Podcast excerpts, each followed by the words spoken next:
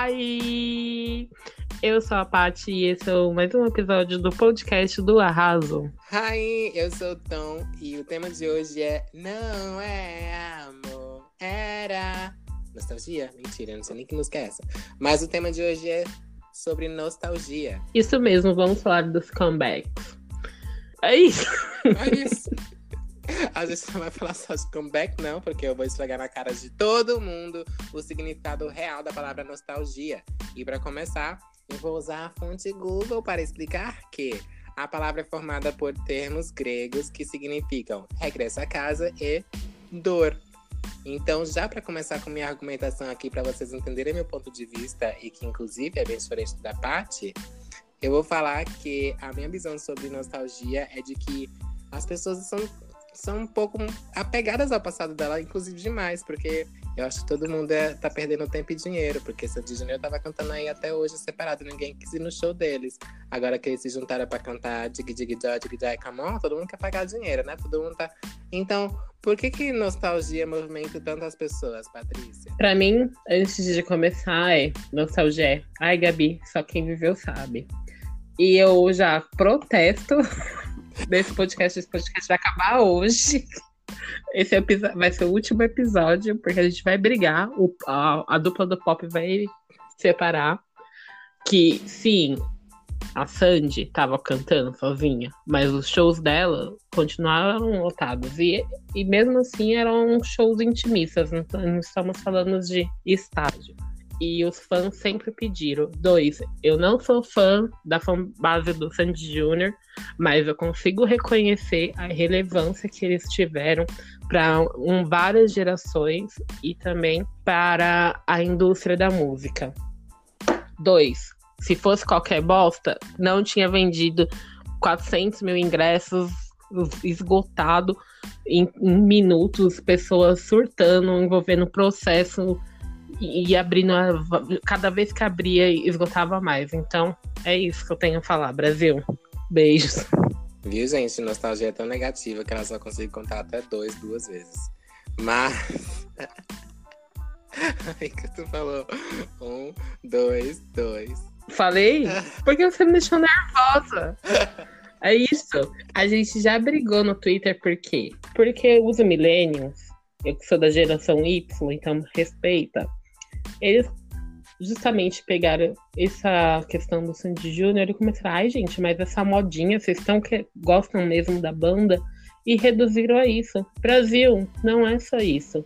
Com, eu não concordo que nostalgia lembrar algo negativo. Nostalgia vai lembrar a, a coisa bom, um sentimento bom. Embora os gregos aí definiram a palavra, eu não concordo. Ok, senhorita da geração Y, mas a, a minha falta de compreensão é justamente por eu ver que o público, inclusive, é bem mixo, misto, no caso. Porque eu vi muitas pessoas da minha idade sofrendo pelo, pela volta de Rush, não sei nem como é que pronuncia essa palavra, mas eu, quando era criança, dancei muito Rush na vida, aproveitei muito a era, assim como também fui muito fã de RBD, fui muito fã de Stephanie Absoluta. e eu, se eles voltassem hoje e falassem show especial de retorno e tal, eu ia ficar tipo, really? Quanto que isso tá me custando, amor? Eu pensaria três ou quatro vezes se eu ia realmente querer viver aquilo ou não. A questão é, na minha opinião, não importa que geração que, que seja ou quantos discos a pessoa vendeu, porque para mim isso não quer dizer nada. Porque, por exemplo, se, se vier um comeback de uma banda de rock que era super relevante e vendeu 400 milhões de discos, a gente que não gosta de rock ia falar assim, putz, quem liga? Mas eu não vou pegar e desmerecer a banda, pelo amor de Deus. O que aconteceu foi isso. Tá. Bom, eu vou trazer os dados. Concluir aí seu, seu, seu raciocínio. Não é, uma, é um podcast, gente, não é um caso de família. Pode entrar, Cristina. Cadê a doutora Anaí pra, pra mediar? Pode trazer os dados, amada? Tá, vamos lá. local de fala. Por favor, né? Vamos falar sobre quem? Quem? Óbvio, vamos falar sobre o Sandy Jr. A, a dupla que marcou gerações revolucionou a indústria da música. Vou trazer alguns, alguns dados mesmo, né? Esse ano eles completam 30 anos de carreira. E aí eles lançaram a Nossa História Tour, aonde já começou é, nesse mês de julho. Vai que você está escutando no futuro, né? Não sei. É, julho de 2019, no caso. E quando eles anunciaram, eles postaram no Instagram, a gente se vê em março, eu acho que eles postaram isso. E não fez a pesquisa de campo direito, enfim.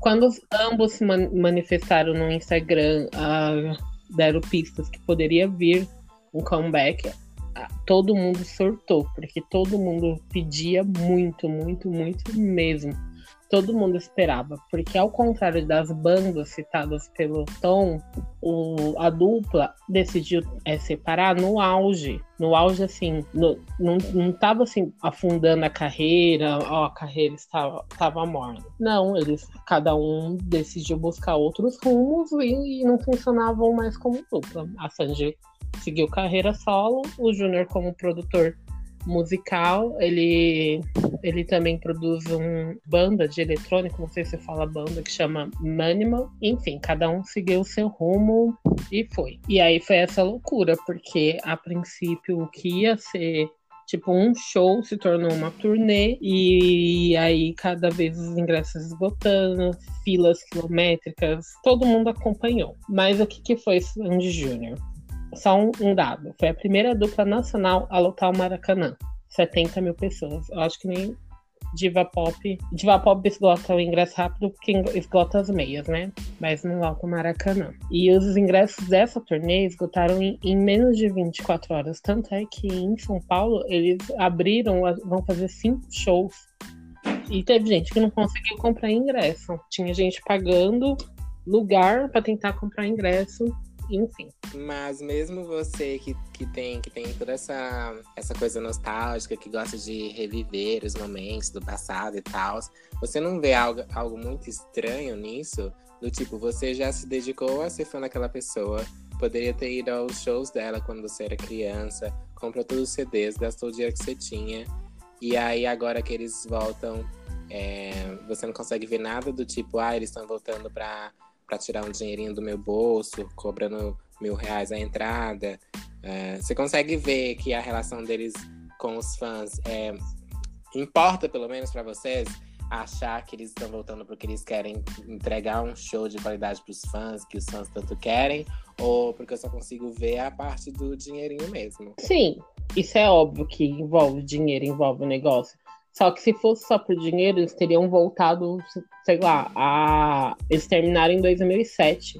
Agora nós estamos em 2019, 12 anos sem volta. Eles podiam ter voltado em três anos depois, que ia ter o mesmo, mesmo frição. O que acontece? É, a gente não pode negar que envolve dinheiro, envolve isso, mas o, o pronunciamento. Eles não voltaram apenas por dinheiro, porque os, eles começaram a carreira com 5 anos de idade. É, algum fã de Sandy Júnior que estiver escutando falar tá tudo errado os dados. Enfim, é, dinheiro eles têm pra caralho. Então não, não é basicamente pelo dinheiro. Óbvio que toda turnê tem um retorno. E no caso deles, eles estão com pencas de patrocínio. Os ingressos, pencas de ingresso, mas é muito tosco. Cortei essa palavra é muito ingênuo falar assim só por causa do dinheiro. Porque então a gente tem que colocar todos os artistas, porque os artistas só fazem músicas, entregam clipe só por causa do dinheiro. Será que é só por causa disso? Não sei se eu consigo pegar e usar esse argumento para fazer essa análise. Um exemplo, você que é fã da Katy Perry, ela anuncia o fim se daqui a 10 anos ela falar assim, eu vou voltar, você não vai ser o primeiro lá da fila, não vai estar de novo acampando, não vai estar fazendo mil coisas. Uh, é isso que eu questiono, justamente porque eu já fui fã de outras coisas e, e eu não sou apegada a nenhuma delas. Mas todas as outras coisas, você não, não foi fã igualmente que você, o quanto você é da Katy Perry de passar perrengue em barraca. Você passou perrengue em barraca por causa da Stephanie Absoluta? Não. O meu questionamento sobre ser memorável é. Eu acho que o argumento de que eles venderam 400 milhões de CDs, lotaram, blá blá blá, ok, eles podem ser memoráveis para a indústria pop. Mas a, o meu questionamento é sobre o porquê que as pessoas ainda se sentem tão ligadas a eles. Talvez seja esse questionamento sobre eu e Katy Perry ou eu e RBD, a minha fase com Katy Perry é, foi muito mais importante do que as fases anteriores, porque foi no momento em que, que eu tava me aceitando gay, que eu, que eu beijei o primeiro menininho. Então era um, um momento que eu tava precisando de muito apoio. E, e eu acho que é por isso que eu não conseguiria superar a Kate tão fácil quanto eu superei RBD ou Rouge ou a própria Stephanie, coitada. É, então, por isso que, tipo, eu vejo algo diferente na minha relação com a Kate, que eu acho que isso poderia justificar a nostalgia como algo relevante para mim. Mas você vê algum tipo de aspecto nesse sentido na sua relação com Sandy Júnior, por exemplo? Não, porque eu estou é, falando do caso Sandy Júnior como uma pessoa que foi impactada pela geração, por ser da geração que eles, na época que eles tiveram, estavam no, em alta, estavam com a carreira, tipo, feita um foguete. Mas eu não, não é, nunca fui da, da fanbase. Aí que tá. Eu nunca fui da fanbase do Sandy Jr., mas não tem como negar que eu não também recebi essa influência. Porque era a época da pré-adolescência e todas as meninas da escola gostavam de Sandy Júnior. Tinha uma, a menina da escola que ela tinha pôsteres, ela, sei lá, Sandy fazia propaganda do esmalte. Ela tinha lá. E aí, quando eles vieram no Caldeirão do Hulk, que eles começaram a cantar e todo mundo começou a cantar, fez assim, ó, que nem a Pepita. Meu Deus, eu tô arrepiada. Porque não tinha nenhuma lembrança que me ligasse a algum tipo, essa música lembra X coisa, a determinada, determinada situação. Mas eu sei, assim, o, o quanto eles representam para a música. Eu comecei a cons eu consumo tipo o conteúdo do Júnior, que ele tem um canal que eu sigo, a Sandy algumas músicas. É essa a questão. Então, como eu tô fora da bolha é, de, de todo esse sentimentalismo envolvido, eu tô falando a partir dessa perspectiva para contrapor justamente é, aquelas argumentações que eu citei de início, que algumas pessoas tiveram a audácia de falar que seria modinha. Não, né, gente? Pelo amor de Deus. Existe sim. Eu considero, óbvio que eu concordo que tem a questão mercadológica, só que no caso deles, eu não consigo aplicar esse argumento. Mas eu consigo aplicar argumentos, por exemplo, no Ruge. O Ruge voltou, fez uma turnê e fez o beijo, gente. A gente não vai continuar, cada um vai seguir carreira, coisa. Por quê? Aí a gente talvez tenha um denominador comum, no meu ponto de vista. Elas viram que as POC que ficava dançando ragatanga cresceu, né, Tom? Você então, então elas pensaram, hum, não, não, não estou acusando elas de Pink Money. Mas todo mundo assim, toca na balada, toda a, a gente vai pra balada, todo mundo dança, lembra da coreografia. Então elas viram assim, ah, é a chance da gente pegar e fazer um comeback meteórico. E, e foi o que aconteceu, porque durou meses. Elas fizeram alguns shows, se apresentaram tal, tiveram toda aquela emoção foram pela primeira vez no, no domingo no Faustão. E aí cada um de novo seguiu seu rumo. Eu acho que eu sou. Então, sim. Eu vou olhar minha carteira de vacinação. Acho que eu tomei uma vacina contra nostalgia, porque o momento da balada em que começam a tocar RBD, é, Ruge, qualquer essas musiquinhas antigas, ou festinha de hétero que começa a tocar Mamonas Assassinas, Olha, não conte comigo pra nada. Estou saindo, indo embora. Beijos, nunca mais volto aqui. Eu vou publicar o vídeo ele dançando. Mentira, isso é verdade. Porque aí eu pego na mão dele e falo assim: vamos dormir.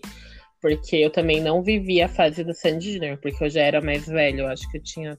Do Sandy Junior, não, do, da Ruge. Eu tinha uns 14 anos, então já tava na fase adolescente. Nessa época dos 14 anos, Olha que eu tenho local de fala pra falar de, de nostalgia. É, assim como o funk hoje tá em alta, eu tava na fase da, de ouvir Pete, de ser revoltadinha, tipo, ouvir Fresno, essas coisas assim. Então eu já me, não podia, porque era é assim, ou você ouvia rock ou você não podia ouvir pop. Então eu já, tipo, me, me desprendia disso, mas realmente foi uma febre. E aí, até quando tava na febre, tocava na, nas festas, eu pegava, colocava a mão no ouvido e falava assim, ai, dá licença, bem antissocial mesmo. É, eu não. Justamente, eu, eu não sei como eu posso falar desse tema sem magoar as pessoas nostálgicas, mas a minha visão é basicamente do sentido real de nostalgia, porque se você viveu uma época que foi boa na sua vida, que é a sua infância, é, você, tipo, pra mim é só ok, foi legal, mas eu não vejo motivo pra, pra voltar atrás. Eu não sei se é porque a, a minha infância não foi tão positiva assim, porque eu estava muito ocupado sofrendo bullying, mas é, eu sou muito desapegado, mas em, em, tipo, na minha relação com os meus amigos, eu já vejo que eu sou muito desapegado com muitas coisas. Por exemplo, quando, quando eu mudo de uma cidade para outra, eu desapego muito fácil de todo o resto. Mas enfim, eu também não tenho uma memória muito boa. Talvez eu esqueça a tudo que eu vivi antes, talvez sim. Talvez, mas eu lembro que eu cortei relações com a RBD por causa do demônio. Mas enfim. A gente chegou num, num, num assunto. Eu fui a louca do cu do RBD. Nossa, para. RBD, eu quero que volta. Se bem que eles nunca vão voltar, né? E eles já declararam isso. Eu fui no show que teve no Morumbi, eu comprava todos os produtos, tipo a boneca, tudo isso. Eu tive tudo isso. É, esse frisson do RBD, eu comecei a acompanhar a novela. E aí me traz coisas boas, porque. Não sei, não. Porque eu me apegava muito à banda, à novela e todos os produtos que, que eles alimentavam. E aí eu tava já na fase da, do, do ensino médio. Esse podcast não é revirando o baú dessa apresentadora, não. Mas, enfim. Aí, no caso, era meio tipo um mico no começo, quem gostava de RBD. E eu já tinha, tipo, meu, minha colagem no caderno de RBD. Então eu tava cagando. E aí, essa fase do ensino médio, tipo, a escola, óbvio, né? Pra quem não é do padrão, sempre é foda a escola. Mas talvez tenha essa memória afetiva, porque realmente estava ligando, sofre, vamos sofrendo pelo, pelo RBD. E, e é isso que acontece. Essa, talvez é, as outras pessoas, os fãs de Sandy Juniors que esgotaram os ingressos em menos de 24 horas, eles que cresceram, porque a maioria cresceu é, junto com eles. No caso, eles começaram pequenininhos e se tornaram adultos, e a maioria transitou, então tra transitaram por várias fases. E então, sim, pode ter o mesmo tipo de memória afetiva que talvez você tenha com Katy é, a, o mesmo tipo de memória que você tem com a Katy Perry. Por quê? Porque você cresceu também junto, foi, foi um período de transições. Então eu acredito que seja isso, né? No, no, no meu ponto de vista. O que eu posso citar como case da minha vida, que aí, em, em paralelo com a RBD, na, nessa fase de, de ensino médio, eu fui, tipo, todo mundo lembra da fase emo. Meu Deus, e eu que era emo, sim, eu era emo. E eu tive é, muito apego com o Fresno, eu praticamente fui quase todos os shows, assim, na época que eles... Tem, eu tenho baqueta, eu tenho CD autografado, meet greet em rádio, de enfrentar a fila em rádio, ficar fazendo horas de realmente acampar é, fila de show. Só que era um período da minha vida que eu era uma pessoa que agora eu consigo enxergar muito deprimida. E as músicas emos, nossa, aí já viu, né? Só ladeira baixa. E então, hoje, eles lançaram até um, um EP recentemente. E aí eu comecei a escutar, eu não consigo escutar algumas músicas, apesar de ainda gostar porque automaticamente me leva a, a vibe que eu sentia quando, tipo, eu ouvia, assim, as músicas do passado. E, e é isso. Eu acho que essa é, aí sim, o significado de nostalgia de dor, então vem esse regresso. E como eu já não tô mais nessa vibe, eu não, não quero é, sentir mais aquilo, porque traz à tona todo aquele, aquele sentimento. É, meio de bad, entendeu? Tá, vamos falar, por exemplo, de um outro comeback recente, Spice Girls. Putz, todos os comebacks eu tiro lá do fundo do, do, do baú, mesmo. né? A única música que eu sei das Spice Girls é, é aquela... aquela... A Wanna Be. Não? Sim, elas têm outra famosa? Então, vou trazer os fatos. Eu vou falar os fatos, queira você queira ou não.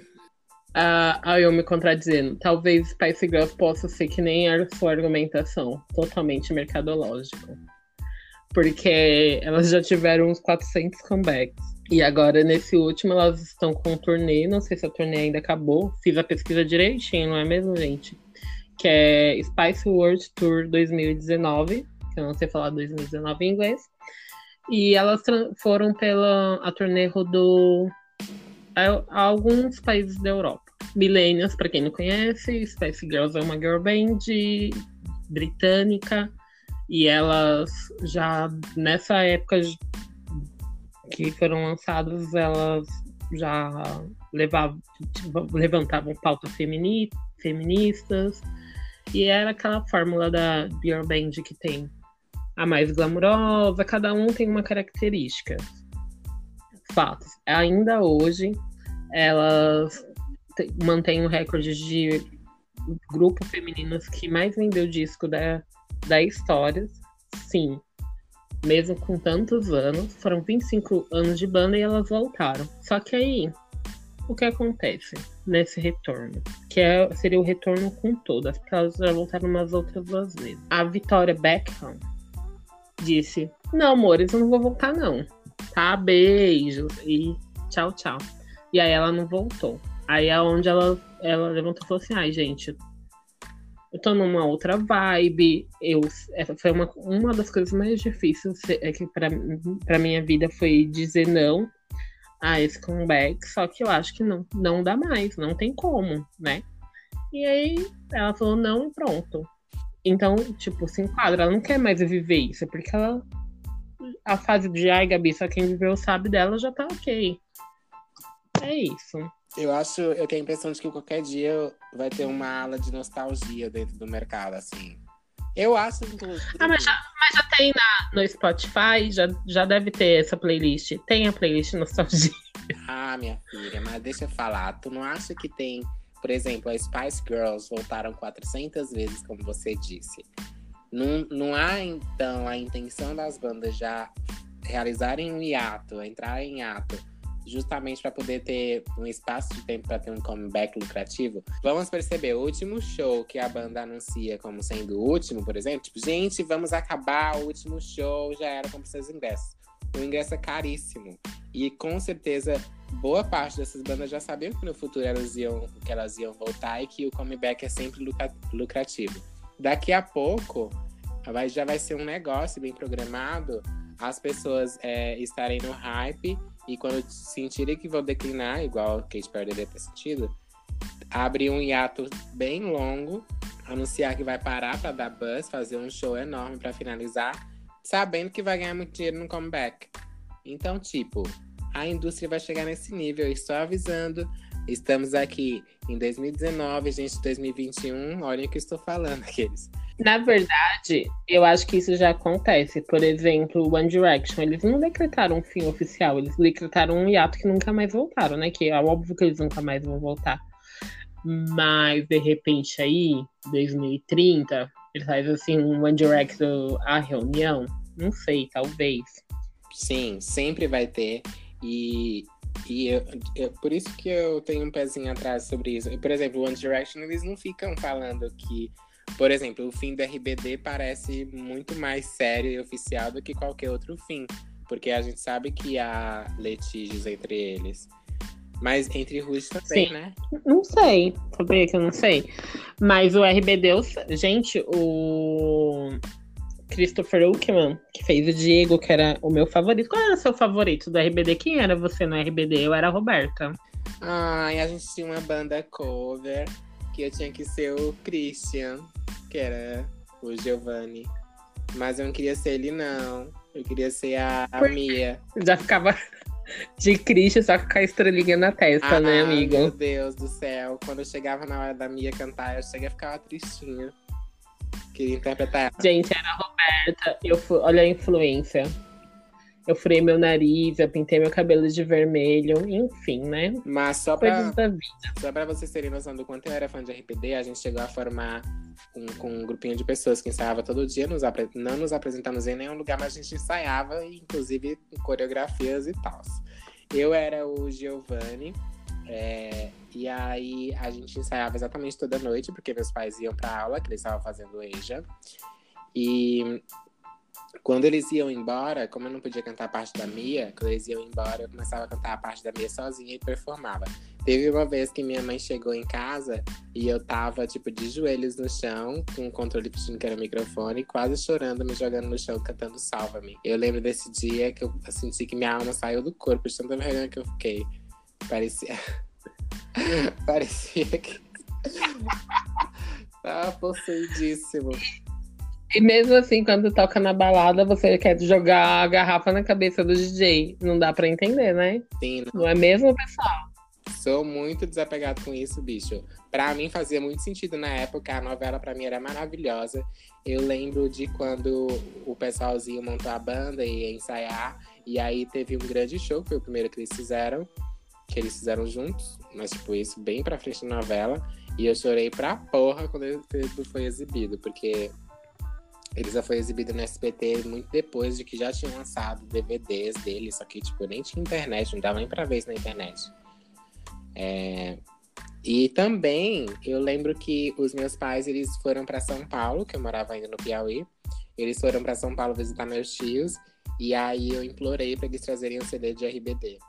E aí eles trouxeram um CD, que era tipo RBD live em algum lugar que eu escutei tanto que ralou. O primeiro era Live em Hollywood. Era esse mesmo. E depois, a... eu também, o Jorge também era muito fã de RBD. E aí a gente queria muito comprar um outro CD, mas tipo, a gente não tinha acesso a CDs originais, então a gente comprou um pirateado mesmo. Ah, eu tinha tudo. Eu tinha o RBD, que é o, o, o primeiro foi Rebelde. Aí tinha o, o Nuestro Amor, que era a capa todos eles de preto, né? Maravilhoso, perfeito. Desculpa, né? E aí o DVD Live em Hollywood. Ai, eu Ai. Ô, oh, dá licença, ai, era aquela privilegiada. Deixa eu continuar.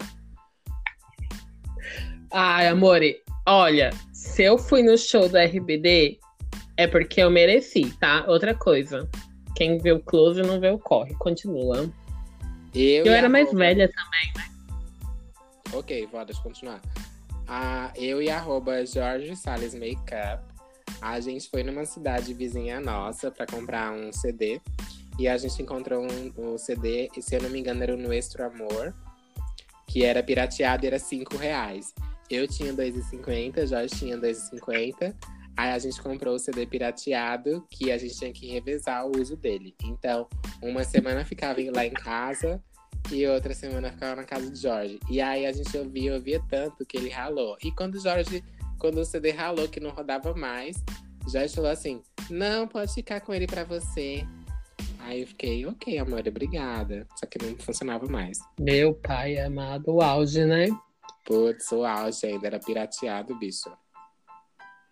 Outros comebacks que eu nem pensava que ia voltar e voltar, e pra mim também não fez diferença. Aí, ó, eu desmerecendo, né? Eu acho assim que minha argumentação só é válida para quem for falar mal de Sandy Júnior, tá? O resto a gente pode falar mal.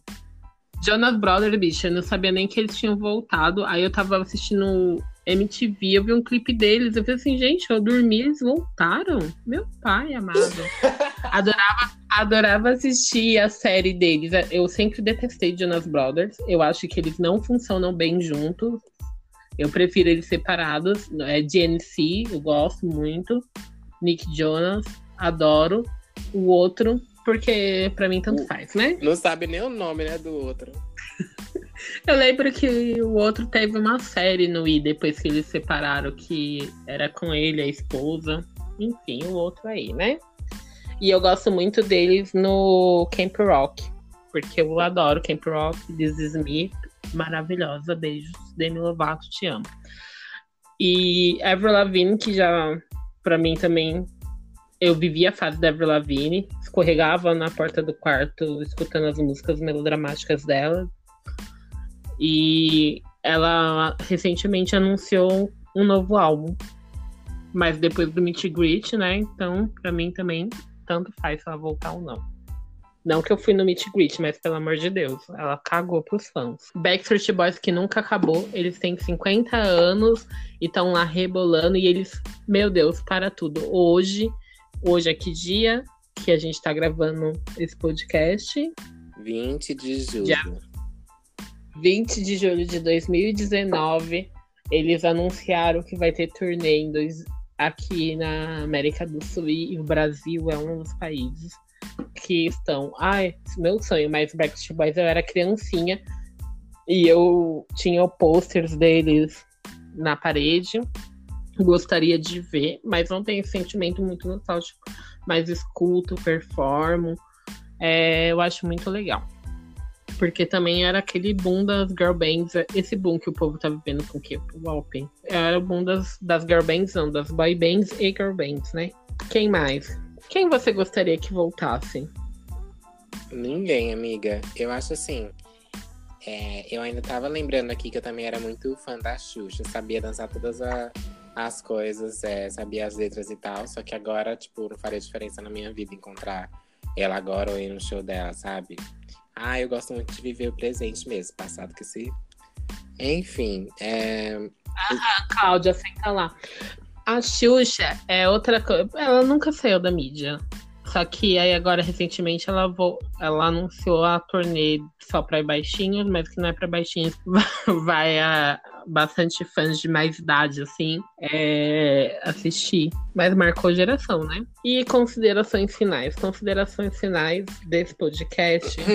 considerações finais. Eu, eu continuo com a minha visão bem negativa sobre nostalgia, porque acho que as pessoas deveriam superar o passado e começar a viver o presente e parar de dar dinheiro para essa indústria que só quer arrancar dinheiro de todo mundo com questão de nostalgia. Acho ok tirar dinheiro da gente se for coisas do presente, aqueles. É, mas eu realmente fui muito apegada a artistas no passado mas nostalgia também está relacionada a outras coisas, como por exemplo, é, séries que você assistia, quando, seriados. Ah, e as pessoas que ficam é, reassistindo séries que elas assistiam quando eram crianças, tipo, meu pai amado, as pessoas ficam assistindo 500 temporadas e depois voltam pra primeira porque foi bom e é nostálgico para ela assistir. É, eu faço se eu tô isso. assistindo Glee de novo, se eu tô assistindo Glee de novo, a, pela terceira vez, isso é um problema meu, tá bom? Só eu... quero pautar aqui eu entendo o sentimento nesse sentido, porque é, eu, eu amava assistir Simpsons, eu amava assistir Três Espiãs Demais, amava assistir Bob Esponja, e eu continuo amando assistir. continuo amando, eu ainda assisto. É, mas eu não parei, entendeu? Tipo, não é algo que, que eu faço porque eu gostava quando era criança, porque eu continuei gostando mesmo. Então, continuo ainda não sendo nostálgica, querida. Tomei minha vacininha de anti-nostalgia. Mas é claro que reconheço que ah, os maiores artistas que trazem esse sentimento para o público são artistas que foram grandiosos e que marcaram a indústria. E eu acho que as pessoas, quando elas querem ir a um show, a um show de Sandy Júnior, apesar da parte falar que não é questão de hype, mas eu também não acho que é que, que chega a ser 80% das pessoas que vão são porque são fãs que foram muito impactados como criança, assim como a parte foi e os amiguinhos, amiguinhos da escola dela. Eu acho que é porque eles foram realmente marcantes para a indústria da música e, e esse retorno dele, deles vai ser algo marcante também e as pessoas querem fazer parte desse momento.